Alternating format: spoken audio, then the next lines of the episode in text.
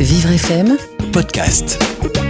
Condamné à perpétuité pour l'assassinat de tous les siens, Jean-Claude Roman vient d'être libéré après presque 30 ans d'incarcération, l'occasion de revenir sur le formidable livre d'Emmanuel Carrère nommé L'adversaire. Je ne suis pas médecin, je ne travaille pas à l'OMS. Quand je pars de la maison, je vais nulle part. Je roule, je m'arrête, j'attends. Le samedi 9 janvier 1993, à la frontière suisse, un homme de 40 ans appelé Jean-Claude Roman va assassiner sa femme en lui défonçant le crâne.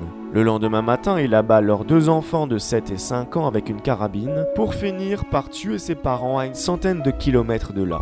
De retour chez lui, il avalera des barbituriques périmés, le tout pour faire croire à un suicide avant de mettre le feu à sa maison, pour finalement survivre. L'enquête démontrera rapidement que la vie qu'il menait depuis 18 ans n'était qu'un tissu de mensonges. Le roman menait la vie paisible et bourgeoise d'un médecin, haut fonctionnaire à l'Organisation mondiale de la santé de Genève. Mais alors qu'une rapide enquête de la gendarmerie révèle qu'il n'a jamais appartenu à cet organisme, mieux, on se rend compte qu'il n'a jamais été médecin. Il n'a jamais été rien que ses mensonges. Pendant 18 ans, Roman est parvenu à imposer sa vie de fiction à sa famille, à ses parents, ainsi qu'à tout son entourage. Dans son comportement, c'était un garçon réservé, intelligent, timide par certains côtés. On avait envie de le protéger. Moi, j'ai toujours eu envie de le protéger. Après, vous faites avec lui toutes vos années de médecine, où il ne passe plus jamais un examen, et en le côtoyant presque tous les jours, vous ne vous apercevez de rien.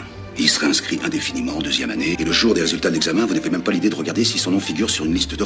Mais non, on révisait ensemble. Il était bon, il était même meilleur que moi. Pourquoi je l'aurais pas cru? Tout le monde l'a cru.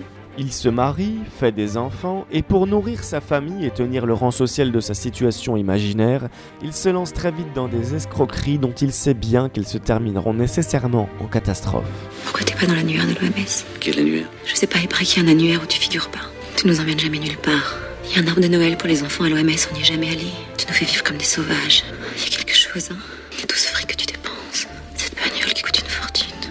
C'est pour vous? Moi je m'en fous de tout ça, il y a plus un sou sur le compte Il lui faut donc sans cesse inventer, fabuler, tromper, voler, jusqu'au moment où son énorme architecture d'imposture sera sur le point de s'effondrer. Alors il supprimera ceux à qui il ne supporte pas de devoir dire la vérité. Jean-Marc, qu'est-ce qui t'arrive?